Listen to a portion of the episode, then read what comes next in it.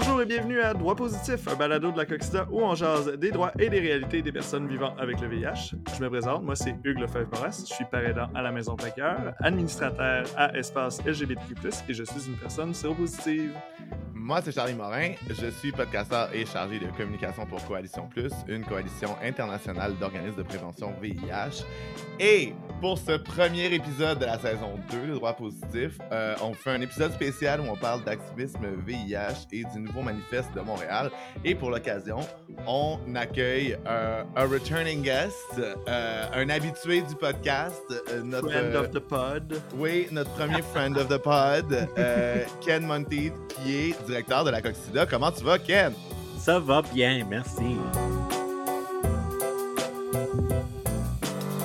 Charlie, tu peux croire qu'on est revenu? We're back. We're back. Vous vous débarrasserez pas de nous autres, là. Il y a trop de choses à dire sur le droit des personnes séropositives. Mais là, euh, on, reçoit, euh, on reçoit Ken pour parler du manifeste de Montréal sur l'activisme VIH, mais aussi euh, pour tout ce qui s'est passé, en fait, à Montréal cet été, parce qu'il y a beaucoup de choses qui ont brassé. Puis toi, en fait, Charlie, tu étais aux premières loges, donc est-ce que tu peux nous parler un peu de ce qui s'est passé? dans le fond, moi, c'était ma première conférence internationale. je pense que Ken en a beaucoup plus, a peut-être plus d'expérience que moi avec ces affaires-là.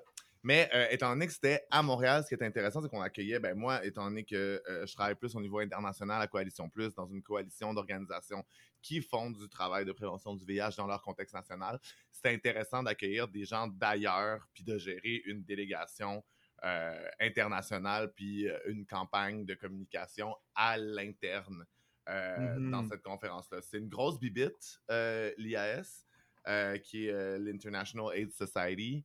Euh, c'est vraiment très high level, puis c'est surtout très axé sur les sciences cliniques, en fait. Euh, moi, c'est ça que je savais pas avant. Oui, ils vont vraiment parler comme en détail euh, d'études super précises, d'avancées, de médicaments, de genre co-infection, de si ça, on va dans la biologie à fond la caisse, tu sais. Euh, fait que c'est sûr que nous, Coalition Plus, qui font surtout de la recherche communautaire en partenariat avec les communautés, puis qui amènent beaucoup plus une dimension sociale de la recherche, pour nous, c'est un défi supplémentaire euh, d'amener notre point de vue dans cette conférence-là qui est vraiment dominée par la science clinique. C'est ça qui est intéressant aussi, parce que nous, on faisait une campagne sur euh, l'usage de drogue, puis les droits des personnes usagères de drogue, la réduction des méfaits et tout. Fait que faire passer ces messages-là euh, dans un contexte où euh, tu as des grosses pharmaceutiques euh, qui genre font autant d'argent que fucking Apple qui sont en place, c'est quand même c'est quand même intéressant. ouais, deux côtés de la médaille du, ouais, monde ça. Il y a beaucoup de monde à l'IAS. Mais là, euh, toi, Ken, euh, comme Charlie le disait, c'est pas ta première IAS. Euh. Qu'est-ce que tu retiens de celle-ci qui était dans, dans notre ville? Mais en effet, c'est seulement mon, ma deuxième conférence IAS. J'ai assisté à un couple de Afravie qui est comme une échelle un peu plus petite que l'IAS. Donc, l'autre, pour moi, date de 2006 à Toronto. Donc, euh, il faut voir que je ne sors jamais de, du pays euh, pour aller à l'IAS. oui, c'est ça, je, comprends. OK, donc là, tu as fait Toronto et, Montréal, mais là, dans le fond, c'est ça, Montréal, cet été, c'était la 22e IAS, donc la 22e... 24e, je pense. Ah ouais? 24e, on, on, en avait raturé deux de l'histoire. Dans tous les cas, c'était euh, vraiment le fun de, recevoir toute la communauté VIH, euh, c'est ça, comme Charlie disait, autant euh, scientifique que communautaire et pour l'activisme aussi, les activistes VIH. Euh, puis donc, de, c'est ça, d'avoir ça dans notre, euh, dans, notre ville, qu'est-ce que vous retenez là, si vous avez un, deux ou trois euh, moments marquants là, de, de, ce qui s'est passé cet été? Pour moi, c'était, je pense qu'il y avait moins de science, donc pas de, des grosses nouvelles au niveau de la science. Donc, pour moi, c'était, je, pense que pour la plupart du monde qui a participé, c'était une reprise de euh, conférences en présence qui était intéressante mmh. parce que la valeur de ces conférences en présence, c'est, c'est vraiment le réseautage. Euh, donc, et on ne fait pas du réseautage sur un appel Zoom. donc, mmh c'est, c'est clair que ça manquait. c'était aussi intéressant de voir, vu l'histoire de la conférence, comment que la conférence et les gens qui organisent la conférence se composent avec, avec l'activisme. Et en mmh. effet, ils sont très facilitateurs. mais j'ai vu de l'autre côté aussi, j'ai vu une sur, une surréponse sécuritaire de la part de certains ministres et donc des gens du gouvernement qui ont en effet contacté la COXIDA avant, donc la, GRC qui contacte la COXIDA pour oh dire est-ce qu'il va y avoir une manif à la conférence? Et donc la conférence l'attend et mmh. l'accommode. mais ça a incité le ministre du Développement international d'annuler sa présence à la cérémonie d'ouverture qui était complètement stupide à cause de, d'avertissement de, la police qu'il allait avoir une manif. On a vu comment gérer ça, la manif. À la fin, le ministre de la Santé était présent. Il y, avait une manif. Les gens sont entrés sur la scène. Lui, il a reculé, il a cédé, il a cédé le micro. Euh, les gens euh, disaient ce qu'ils avaient à dire. Et à un moment donné, tu vois sur le visage de la personne qui est au micro, j'ai comme épuisé mon stock de quoi dire. Et euh, donc, elle quitte et le ministre avance et fait son discours. C'était la façon de, gérer ça. Et donc, je suis content que, ça s'est passé, mais c'est ridicule que le ministre du Développement international ne pouvait pas euh, euh, entendre des, euh, des, gens qui crient auprès de lui. Mais c'est ça l'affaire, c'est que tu sais, historiquement, dans le VIH, l'activisme a toujours été présent, c'était ça qui était à la base, c'est ça qui a fait tomber de l'argent, c'est ça qui fait qu'on a des ressources maintenant. Tu sais. Fait que ben ça ferait aucun sens de euh, complètement interdire ou réprimer comme les prises de parole. Puis il y en a plein, en fait. C'est convenu dans l'IAS qu'il y a des conférences, il y a des interventions qui ont été interrompues, surtout la cérémonie d'ouverture pendant la cérémonie d'ouverture, ils mettaient des rappels. Ils avaient déjà préparé leur rappel à mettre sur les diapos qui publiaient de comme maximum 200 personnes sur le stage, c'est la capacité maximale, sinon le poids va s'effondrer. Puis c'était comme, hey, là, ça va, là. Je pense pour, pour prévoir, c'est ça, les gens qui take over. ben oui, puis là, c'était dans un truc de comme, c'est pas qu'on veut vous empêcher de manifester, mais c'est vraiment juste que comme il y a des enjeux de sécurité avec le stage, puis j'étais comme, hey, relaxé, là. mais c'est ça on peut réclamer ça comme un produit de Montréal aussi, parce que mmh c'était à la cinquième conférence en 89 que pour la première fois, les activistes sont entrés dans la conférence autrement, mmh complètement scientifique. Et donc, euh, là, l'IAS a évolué pour euh, euh, accepter, accommoder et même faciliter l'expression des mmh gens qui veulent manifester. Oui, c'est ça. C'était, euh, un peu quasiment un, IAS anniversaire, le, le, retour euh, à, Montréal euh, une trentaine d'années plus tard. Mais je t'ai entendu mentionner les anciennes IAS des dernières années qui ont été faites sur Zoom, que c'était le, retour en présentiel pour l'IAS. est-ce que tu penses que ça, ça a aussi eu des conséquences non seulement sur la conférence, mais juste sur le, sur la recherche scientifique et communautaire en VIH en général pendant les deux ans de pandémie. Est-ce qu'on remarque, euh, est-ce qu'on remarque, c'est ça, quelles ont été les, conséquences du confinement, par exemple? Je pense qu'il y avait beaucoup de, de, recherches qui étaient euh, interrompues euh, parce qu'on ne peut pas avoir en présence les gens pour passer des entrevues en lien avec la recherche. mais on, comme tout le monde, on commence à apprendre comment faire, euh, mmh même euh, sur, euh, sur, Zoom. Mais, et cette conférence n'était pas entièrement en présentiel. Donc, il y avait plein de monde en virtuel aussi. Donc, c'était une, vraie conférence hybride. et c'est la grande conférence. Donc, l'IAS organise une grande conférence aux années paires et une plus petite et plus scientifique conférence aux années impaires. Euh, donc, euh, c'est ça, c'était la grande conférence, mais il y avait beaucoup moins de monde qu'il il y a quatre ans, ouais. Mais c'est le fun parce qu'étant donné qu'ils ont un format hybride, ils ont vraiment voulu être sûrs qu'il allait avoir du monde sur Zoom. Fait qu'ils ont refusé les visas de tout le monde qui venait d'Afrique ou d'Amérique latine. Fait que comme ça, ils sont, se sont assurés qu'il y avait du monde de connecté online. Ça a été vraiment un enjeu important, les visas, juste parce que c'est tout le temps ça quand tu fais, surtout en Amérique du Nord, euh, en Europe dans une certaine mesure aussi. Là, euh, les enjeux de visa pour euh, les pays d'Afrique subsaharienne puis d'Amérique latine, c'est super compliqué alors que tu as des expertises inestimables qui viennent de pays qui ont des épidémies puis des contextes super spécifiques qui doivent partager ça parce que c'est une conférence internationale, c'est pas international si ces gens-là sont pas là. Euh, puis il y a eu des actions qui ont été faites menées par Coalition Plus entre autres pour montrer le fait, genre on a fait imprimer des des faits avec les noms des gens qui se sont fait refuser des visas avec les drapeaux de leur pays pour les exposer dans, euh, au kiosque de l'IAS pour visibiliser tout ça. Euh, puis non seulement il y en avait plein, mais aussi, ben, c'est tout de ces pays-là, -là, c'est tout des pays du Sud, tu sais.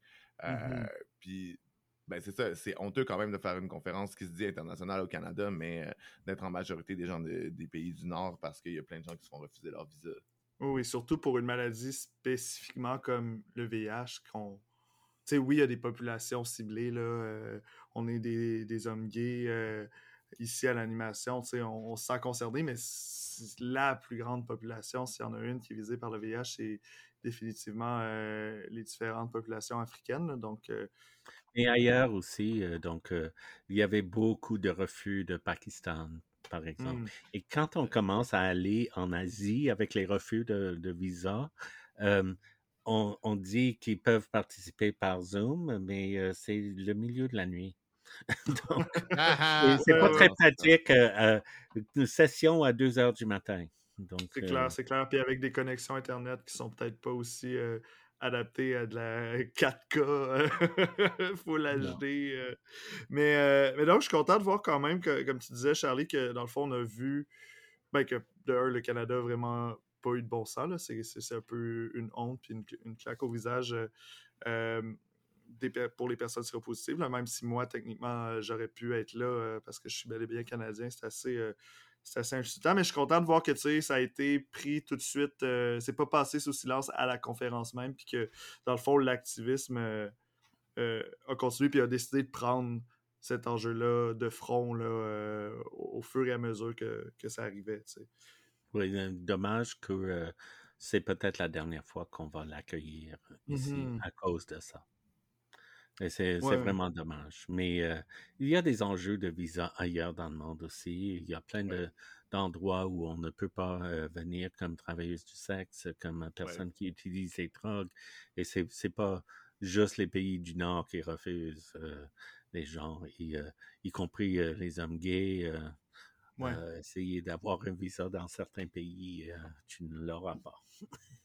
Puis, est-ce que vous est-ce que vous direz que cette conférence-là, là, haute, cette situation-là précise des visas, mais en général, est-ce que c'est un bon indicateur pour évaluer où en est rendue la, mobilisation communautaire en, matière de VIH? C'est-tu comme, tu disais, c'est aux années paires qu'il y a la grande conférence, est-ce que c'est comme, aux deux ans, on check on en est rendu où? Pas certain. Donc, avec, avec euh, le nombre de personnes exclues et euh, en, fait, euh, même ici, même les gens qui demeurent ici, la barrière était le coût. Donc, mmh. ça coûte très cher. donc, pour les gens qui n'ont pas pu faire du bénévolat pour avoir une entrée gratuite, c'est pas une possibilité. Donc, c'est difficile de dire que c'est une mesure. Euh, donc, les gens qui avaient le privilège d'être à l'intérieur de la conférence étaient euh, pas mal actifs. pas mal mobilisés. Il y a quand même une partie gratuite accessible au public qui s'appelle le village global. Euh, que c'est des communautaires à travers le monde qui appliquent puis qui sont sélectionnés par l'IAS pour exposer là-bas. Mais la clé, c'est il faut être sélectionné, en fait. c'est sûr qu'il y a plus d'applications que ça, puis eux autres, ils dirigent en fonction de euh, s'assurer que euh, à peu près chaque pan de l'activisme VIH peut être représenté, mais c'est selon leur subjectivité à eux aussi. C'est-à-dire que moi, je suis pas mal sûr qu'il y a plein de trucs vraiment cool qui ont appliqué qui l'ont pas eu parce que, ben, je veux dire, c'est ça, tu sais. puis Euh, ben, les... Puis c'est ça, ça c'est. En tout cas, il y a des trucs logistiques qui sont, euh, selon moi, euh, vraiment décourageants. Genre, les gens qui ont la cocarde pour le village global, puis qui exposent au village global, peuvent pas entrer dans la Ah ouais. conférence. Euh, moi, je suis dans le salon des exposants parce que Coalition Plus s'est fait refuser son stand au village global. Fait que là, on était dans le salon des exposants. Mais moi, comme personne du salon des exposants, je ne pouvais pas non plus aller à la conférence que j'étais pas. à un truc de conférence, j'étais un truc seulement exposant. Fait que là, on s'échangeait toutes les cocardes parce que, genre, on voulait, à- au final, on voulait avoir accès à ce qu'on avait accès. Mais tu c'est juste, ils rendent pas ça simple. Fait que, en termes de barème, je pense que, je pense que scientifiquement, c'est vraiment intéressant de voir où on en est rendu, puis que c'est là que. Tu sais, il y avait déjà des sessions sur, genre, monkeypox, alors que ça faisait, euh, genre, quoi, trois mois que l'épidémie était médiatisée. Tu sais, ils sont à l'avant-plan pour ça. En termes d'organisation communautaire, il manque trop de monde. On peut pas, on peut pas dire que c'est euh, représentatif. Mais là, justement, parlant de ce. ce, ce- ben, on l'a un peu mentionné, là, on parlait euh, que c'était le retour après une trentaine d'années à Montréal comme une espèce d'anniversaire, puis que justement, à cette époque-là, ben, c'est parce que les, les militants ont pris euh, la scène euh, pour la première fois. On retient, il était donc moins de 200 si le stage s'est pas effondré. Le stage s'est pas effondré. Mais là, donc, pour revenir un peu en fait à ce que Kent est venu nous parler la première saison, quand tu es venu la première fois, c'est le manifeste de Montréal qui a été déposé à cette fameuse euh, prise du stage-là par, par les activistes euh, qui avaient réussi à naviguer l'I- l'IAS euh, en se passant les cocardes. Mais là, pour, pour cette deuxième édition montréalaise, 30, euh, 30 ans ou 33 ans plus tard, il y a eu le dépôt de la nouvelle version du, du manifeste. Est-ce que, est-ce que tu peux nous en parler un peu? Oui. Donc, euh, nous avons pensé que euh, 33 ans plus tard, ce serait le moment de le mettre à jour. Euh, Mhm. Parce qu'en 89, on- comme on rappelle, c'était sept ans avant l'arrivée des traitements euh, efficaces. Euh, donc, il y a beaucoup de choses qui ont changé. On sait maintenant que I égale I, euh, intrans- in- indétectable égale intransmissible. On n'avait pas ça, on n'avait pas la PrEP, on n'avait pas beaucoup de choses. Euh, mais on avait euh, donc en 89 des enjeux de d'accès au traitement euh, Mhm. et l'existence de traitement qui était pas assurée. On avait beaucoup aussi de, de problèmes de nature légale, sociale, droit de la personne.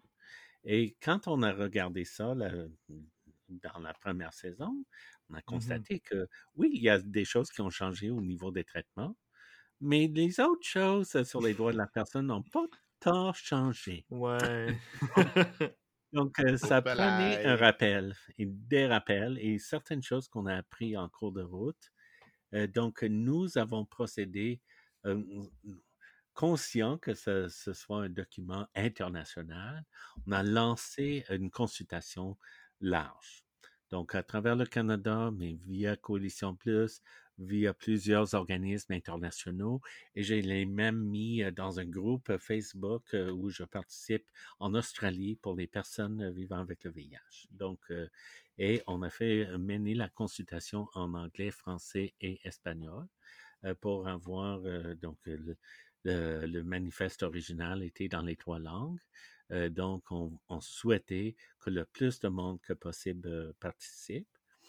On a proposé euh, des éléments et on a appelé aux gens qui répondaient euh, des, leurs idées de qu'est-ce qui manque dans, dans ce qu'on propose. Et euh, on a eu une centaine de réponses de- d'individus, mais de groupes aussi. Et ça, c'était intéressant. C'était très difficile à passer à travers tout ça, donc en petit comité. Et souvent, les gens n'avaient pas nécessairement cette vision. On avait des choses très spécifiques euh, euh, euh, à Montréal, très spécifiques euh, aux règles en- de jeu en Ontario.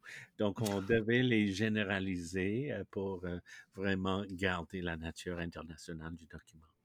Mais on a réussi, je pense, à, à mettre à jour. On a un document très intéressant. Et on a eu une activité de lancement à la veille des, activités pré-conférence. Donc, il y avait un événement québécois en français qui s'appelait Québec sans sida, que la COXIDA, la, Fondation québécoise du sida et leurs organismes membres ont organisé. Et à la fin de ça, on avait le lancement. Donc, on a recruté des gens de lire des sections du manifeste en anglais, mmh français et espagnol.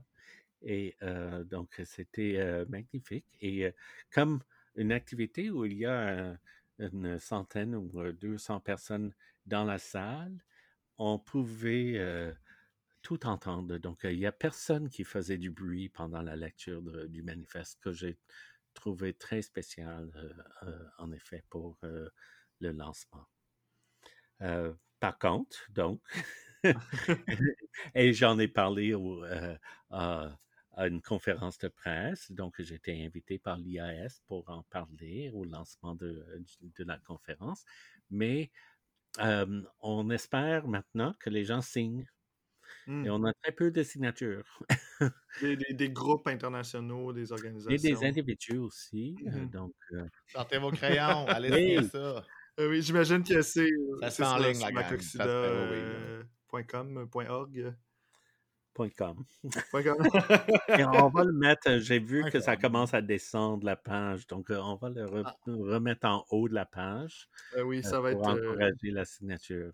certainement, puis dans la description de l'épisode aussi, on va le partager. Ben, je veux savoir, Ken, est-ce que le nouveau manifeste remplace le premier ou le complète?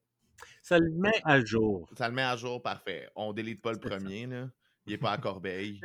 et en effet, donc même si on pense qu'ici, on a réglé les questions de l'accès au traitement, c'est pas vrai. C'est, mmh. c'est pas vrai ici et c'est certainement pas vrai dans le monde. donc, il fallait mmh répéter ces éléments d'accès au traitement. Il fallait redire les choses qu'on a gagnées en cours de route avec la recherche.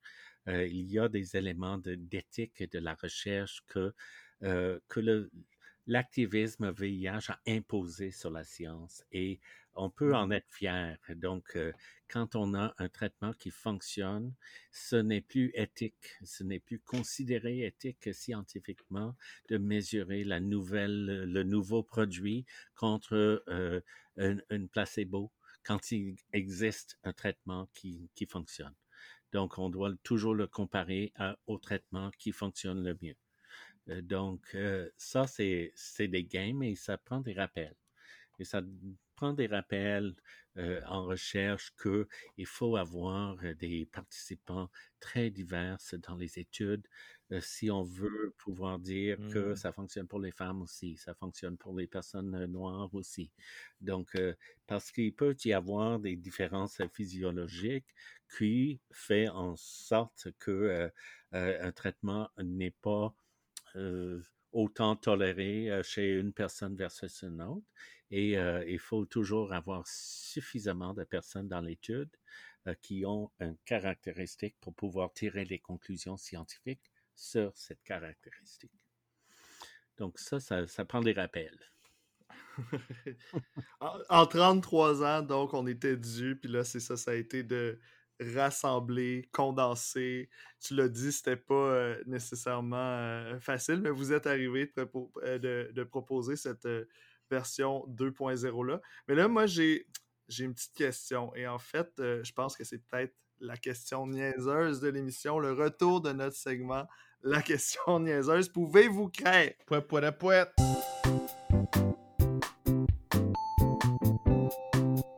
Ce manifeste-là, est-ce que c'est juste les personnes vivant avec le VIH qui peuvent le signer? Non, c'est toute la population de la planète qui peut le signer. Donc, et j'espère que les gens vont signer pour démontrer leur solidarité aussi. Donc, mmh euh, on, sait qu'on a produit un document qui est comme figé dans le temps parce qu'une fois sur papier, c'est figé. Hein. Donc, mmh euh, mais j'espère que ça sert euh, aux gens de toutes sortes euh, de, sortir un morceau euh, du manifeste et de le débattre et de le développer et de développer encore leurs euh, réflexions, leurs revendications autour de ces, ces questions. Mais vraiment, on souhaite que tout le monde signe pour démontrer leur solidarité avec les personnes vivant avec le VIH et avec la lutte contre le VIH. Puis la rédaction, comment ça s'est comment ça s'est passé? Est-ce que c'était juste tout le monde s'est ostiné ensemble sur le Google Doc? Est-ce que vous aviez une méthode particulière pour qui l'a écrit? Qu'est-ce que c'est que c'est? À la fin, on, avait, donc j'étais très fier d'avoir recruté un poète qui, mmh. qui allait écrire la, la première version. le, poète, malheureusement, a eu euh, un décès dans la famille disparue. Euh, donc, euh, c'est Ken qui a écrit la, première version et avec un petit comité. Ken est un peu poète ben aussi. un peu poète si un comptable peut être poète. donc, regarde.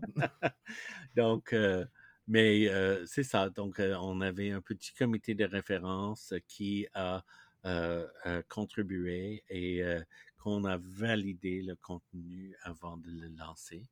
Euh, mais euh, c'est ça, on avait quelqu'un de l'original euh, mmh. manifeste aussi, donc sur le comité. Et j'étais content de ça. C'est clair, c'est comme il y a vraiment une, trajectoire intergénérationnelle. Quelqu'un nécessairement aussi qui a, qui a vécu l'époque avant l'arrivée des traitements. C'est c'est pas rien.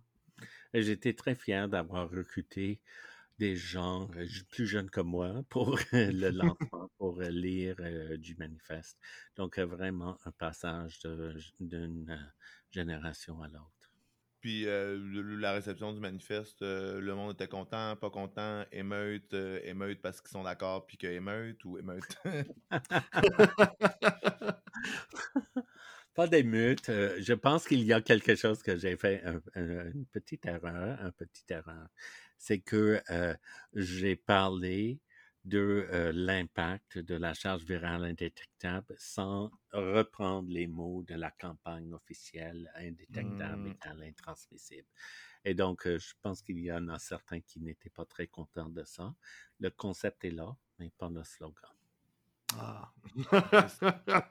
Donc, on le répète, I égale I pour ceux qui l'avaient oublié. C'est qu'on règle les comptes là. Ça, se passe, ça se passe sur le pod. Là. on lave le linge sale du, du monde du sida international sur All the tea you wanted sur le manifeste de Montréal. un podcast à potin sur le milieu communautaire VIH. Donc, le manifeste énumère les droits et les besoins des personnes vivant avec le VIH. Moi, je suis curieux de savoir si, mettons qu'un des droits inscrits au manifeste est brimé ou pas respecté. Euh, est-ce qu'on pourrait, sur la base du manifeste, aller devant des tribunaux pour ça? Euh, par exemple, le nouveau manifeste dit qu'il ne doit pas y avoir de restrictions sur la mobilité internationale reposant uniquement sur le statut VIH. Si on empêche une personne d'obtenir euh, la résidence dans un pays parce qu'on juge son état de santé que son état de santé coûterait trop cher euh, ou qu'on l'empêche de visiter un pays parce que c'est séropositif, est-ce que le manifeste peut être un bon, euh, une bonne base pour un recours en justice? Euh, puis si seulement on avait quelqu'un qui pouvait répondre à cette question-là, si seulement il y avait des avocats à la Coxida, si seulement il y avait des gens formés pour répondre à ce genre de questions-là, je pense que si on espère et on crie assez fort, peut-être que quelqu'un pourra rejoindre le Zoom et peut-être répondre à ces questions. Nous sommes désespérés. Allô? Wow! des fois, la pensée magique, ça fonctionne. Des fois, il faut juste espérer les choses pour qu'elles se manifestent. J'ai comme senti les astres s'aligner et soudainement, j'ai ressenti une urge de me joindre à vous. qui êtes-vous, voix de l'au-delà? C'est Léa. Allô? Allô? Allô, Léa. Bonjour euh, sur la saison 2. Euh, oui, je suis tellement contente de vous retrouver. Euh, donc, j'ai entendu ta question, Charlie, à travers les ondes lunaires. et voilà, j'ai la réponse pour toi. Parfait. Je suis content. Ben, on va se limiter là, au contexte canadien pour faire ça simple, mais en gros, ce qu'il faut comprendre, c'est qu'il y a différentes sources de droits qui sont organisées de manière hiérarchique. Là, je ne veux pas perdre personne ici, le fait que je veux encore une fois réitérer que je vais essayer de faire ça simple alors que ça peut être très, très compliqué. Et pour les juristes qui nous écouteraient, je vais omettre certaines nuances, euh, mais pour les fins de la clarté. Donc, les différentes sources de droit organisées de manière hiérarchique, ça, c'est commun, c'est partout dans le monde. C'est partout comme ça. Au Québec, au Canada, les principales sources de droit, c'est la Constitution, les lois, les codes. dont le Code civil, par exemple. C'est de là que vient notre droit qu'on peut invoquer, tout ça. En bas de ces sources-là, en bas de la hiérarchie, on peut ajouter par exemple les traités, conventions internationales que le Canada signe puis que euh, respecte ou intègre dans son droit. Aussi euh, les décisions des tribunaux qui interprètent les lois de certaines manières euh, et qui peuvent créer aussi certains précédents qu'on peut essayer de, de, faire respecter par la suite. Donc, quand on comprend que les sources de droit sont multiples mais organisées de manière hiérarchique, le manifeste qui est un document communautaire. Ça n'a pas le statut d'une convention internationale ou d'un traité qu'aurait signé Canada. Ça n'a pas hmm. le poids d'une loi euh, canadienne, québécoise qui aurait été adaptée par euh, le Parlement. Ceci dit, euh, je pense qu'on pourrait faire des parallèles avec des droits et des protections qui sont déjà prévues dans nos lois ou nos codes. certaines protections, certains droits qui sont prévus au manifeste pourraient trouver écho dans des, des, des, concept un peu plus rigide de mm. droit. Puis, on pourrait, euh, au besoin, invoquer le manifeste euh, pour appuyer ces droits-là.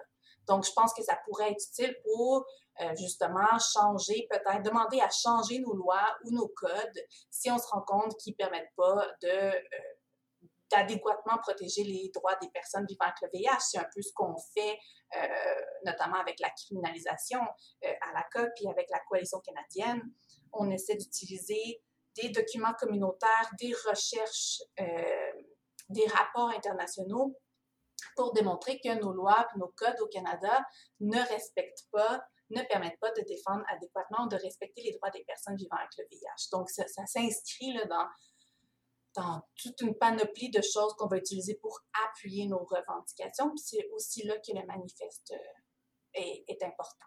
Voilà. Alors, je retourne dans les astres, me, me cacher. je peux ajouter quelque chose? Vas-y, Ken. pour moi, le, manifeste est un document de revendication politique. Mmh Donc, c'est vraiment pas comme une loi, mais ça prend les concepts de loi et les applique au VIH et donc à notre vécu euh, comme personne vivant avec le VIH. Et donc, euh, c'est ça l'utilité. C'est pas une c'est pas une description de l'état de droit actuel, c'est comme une description du monde comme ça devrait être. Mmh Mais tu sais, s'il y a des législateurs qui nous écoutent qui se sentent inspirés, allez-y fort. oui. allez-y fort. Euh, donc, euh, merci Objet Céleste pour ces réponses. ça me fait vraiment plaisir, mais par exemple, je donne un exemple. Le droit à la santé est un droit protégé euh, à l'échelle internationale, mais quand on regarde la, la, Charte des droits et libertés de la personne au Québec, le droit à la santé n'est pas prévu. Donc, ça fait oh. partie de ces choses-là aussi intéressantes qu'il faut creuser un petit peu plus, hmm. puis qu'il y a des choses qu'on prend pour acquis, euh, qui ne sont pas nécessairement là, mais qui, à l'international, elles sont présentes. Donc, euh, hmm. voilà, je, je retourne. Au revoir. Adieu. Fait que là, Hugues, qu'est-ce qu'on retient euh, de ce beau premier épisode instructif de droit positif? Ah mon Dieu, ben, euh, premièrement, je retiens qu'on est back on track, qu'on revient. yes! Non, euh, trêve de chauvinisme. je retiens quand même, ben, qu'il y a eu cette grosse conférence à Montréal, quand même, un anniversaire qui a été célébré avec quand même ses, hauts et, ses bas. Hein. Il y a eu il y a eu euh, plein de belles avancées scientifiques qui ont été présentées. L'IAS, c'est ça, ils sont pas mal on point là-dessus, mais qu'il y a eu euh, toujours des inégalités systémiques qui sont faites ressentir euh, et qui a créé de l'exclusion. Donc, ça prouve que même si l'IAS, on aime ça se retrouver tous ensemble pour parler de la réalité des personnes séropositives, ben c'est pas nécessairement le baromètre de l'activisme et de la situation à l'international. Toi, qu'est-ce que tu retiens? Moi, je retiens qu'on a updaté euh, le manifeste de Montréal justement sur l'implication des activistes euh, dans euh, la lutte contre le VIH, puis que, étant donné que ça a été updaté, c'est bien si ça donne des idées à notre monde qui ont du pouvoir décisionnel, ben une petite lecture fera pas de mal. Sinon, on a tous le, pouvoir de soutenir ce manifeste-là en allant le signer sur le site de la Coxida. Si c'est pas déjà en haut, scroller, c'est pas trop loin. Euh, et on peut, euh, on peut l'appuyer, ce manifeste-là. Ben oui, puis encore le porter euh, plus loin pour une, une version 3 peut-être. je pense que Ken, ça serait même un de tes souhaits de voir ce, ce manifeste-là qui, qui est pas juste comme un document déposé sur une tablette, mais qui est vivant puis qui est, qui est discuté. En, en effet, j'espère que le monde va prendre des morceaux, en discuter, euh, proposer d'aller encore plus loin euh, dans les revendications et dans l'organisation de, communautaire pour ça. Génial. Et euh, ben, de, de, un, je te remercie beaucoup d'être euh, revenu nous voir une deuxième fois pour nous parler de ce compte-rendu de l'IAS Montréal 2022 et du nouveau manifeste. Où est-ce qu'on pourrait le signer, justement? Est-ce qu'il y a une adresse web où on pourrait aller le trouver? Oui, c'est, mais c'est un peu difficile de communiquer, c'est pas simple. Donc, euh, pourquoi qu'il faut fonctionner avec le lien? C'est euh, sur un site de péti- pétition qui s'appelle Go Petition, euh, mais euh, très, j'imagine très difficile à trouver sans le lien direct. Ok, Donc, donc, euh, on va sur le site de la Coxida, les oui. réseaux sociaux, puis on trouve On- ça. Génial. On va s'assurer que c'est en haut, absolument, sur la première page. Parfait. Ben, merci beaucoup, donc, Ken Monteith, qui est directeur de la Coxida. En plus, c'est ça, d'avoir été l'architecte du, du manifeste 2.0. Mais merci aussi à toi, Charlie, de me retrouver à l'animation de cette Mais merveilleuse là, émission. ça fait plaisir. Arrête, tu me gênes. Euh, merci encore une fois à euh, notre avocate euh, descendue des cieux pour répandre la bonne nouvelle, Léa, et merci à notre monteuse Marie La Rochelle Yes, donc vous étiez avec Hugues Lefebvre-Moras. et Charlie Morin. On se retrouve au prochain épisode. Ciao! Bye la gang.